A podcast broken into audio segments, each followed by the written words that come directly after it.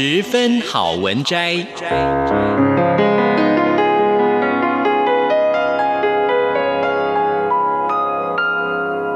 十分钟的心灵补给站。无论是快乐还是悲伤，不管是白天或是黑夜，阅读一篇好文章，也许只要短短十分钟，却能在你的心头低回，往复不已。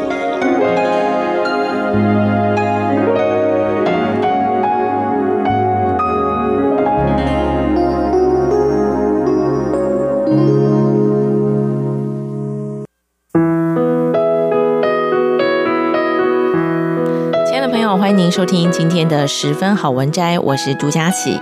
今天我想跟大家分享的这本书呢，是天下所出版的《不减肥才能瘦》。很多人听到这个书名会觉得很疑惑：要瘦不就是要减肥吗？但是呢，这本书的作者黄慧如，她要告诉大家，用心吃，慢健身，不靠意志力，可以让你身心平衡，瘦一辈子。今天我要跟大家分享的这个章节呢，叫做“正确的情绪舒压”。过劳肥不上身，评估你压力有多大，就要看你的肚子。当我们处在压力之下，身体会释放称为皮质醇的荷尔蒙。在紧急状况啊，例如在古代的时候呢，就是被老虎追的时候，这个皮质醇呢只会短暂的停留在体内。但如果长期处在压力，皮质醇不断的释放，那么身体呢就必须要想办法处理这些过量的皮质醇。让我们肚子越来越大。遗憾的是，现代的老虎出现呢，在晨会啊，或者是手机里的社群软体里，压力没有停止过的一天。你的这个皮质醇不断的增加，导致饥饿，于是你开始大吃，脂肪呢就不断的储存在腹部，引起发炎反应。脂肪呢跟促发炎的这个化学物质进入了肝脏，造成了胰岛素抗性。胰脏只好分泌更多的胰岛素，让你更加的饥饿，想要吃。整个过程它就形成了一个恶性循环。世界卫生组织呢，才首度的将过劳列为疾病分类。WHO 定义过劳为长期无法克服工作压力导致的症状，工作量累积以及持续的紧张导致焦虑。忧郁、失眠、肥胖、心血管疾病等，以及呢许多对于生活品质有害的生理后果。身为瑜伽老师的我，也常在课堂上发现，放松是需要学习的。即便练完了一堂瑜伽课，好不容易可以躺下来大休息，不久你就会看到有人开始躁动，动来动去的，或者呢，有同学会告诉我。大休息，闭上眼睛之后，就会开始想着明天的行程。我们没时间，什么事都不做，最大的凶手就是手机。毋庸置疑的，我们呢处在一个史无前例的环境里。台湾眼科医学会调查，台湾人每天使用手机的时间是九点四小时，所以呢，醒着的时候有一半的时间都盯着手机。无论是搭捷运啊、等红灯啊，或者是等接孩子下课，我们都在更新脸书，或者是回复 Instagram，或者是查看天气，或者是要回 Line。压力大、睡不好，不止呢会呃让你隔天精神不好，还会让你容易长肥肉。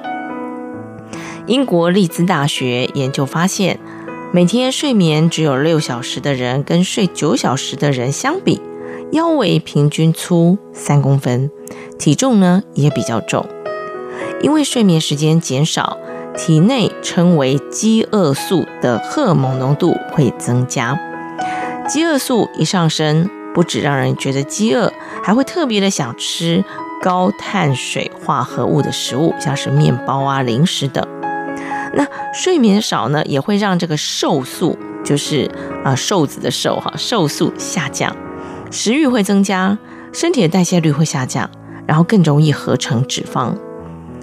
睡眠医学会二零一七年公布的失眠盛行率调查，发现台湾人哦有百分之十一点三的慢性失眠，每十个台湾人就有一个饱受失眠之苦。大家都懂，睡眠是健康的基本要素。但是呢，每天的时间不够用，或是很难放松，即使腾出时间睡眠，也很难入睡或睡得好。创新工厂董事长李开复在离癌前有个绰号叫“铁人”，因为呢，在同事心目中，无论几点，他永远都在回 email。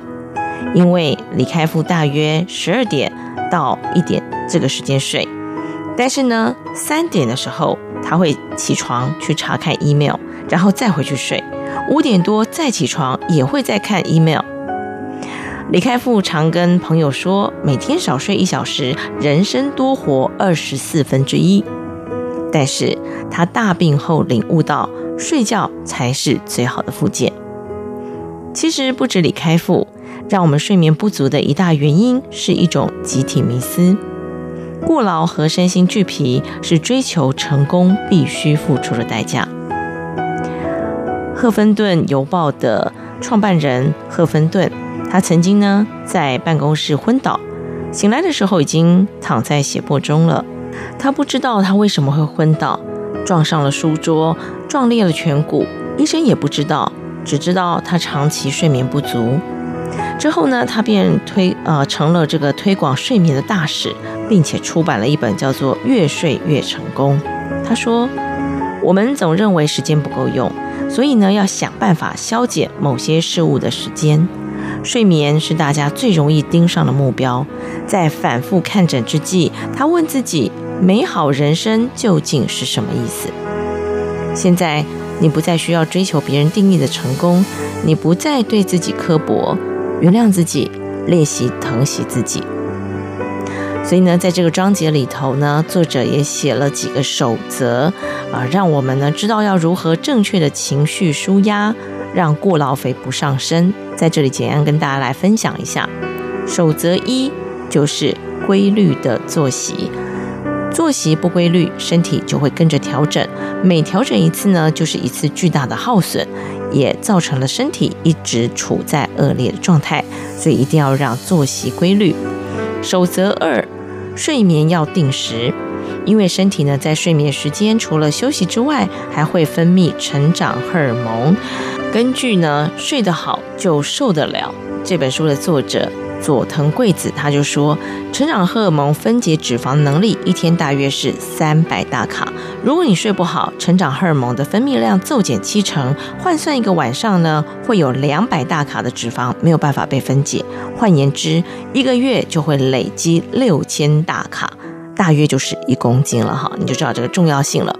再来守则三，刻意休息不是有空才休息，你要非常主动的去休息，刻意的休息，甚至于要把这个休息的时间规划在行事历上，而不是行事历上有了空闲你才去休息。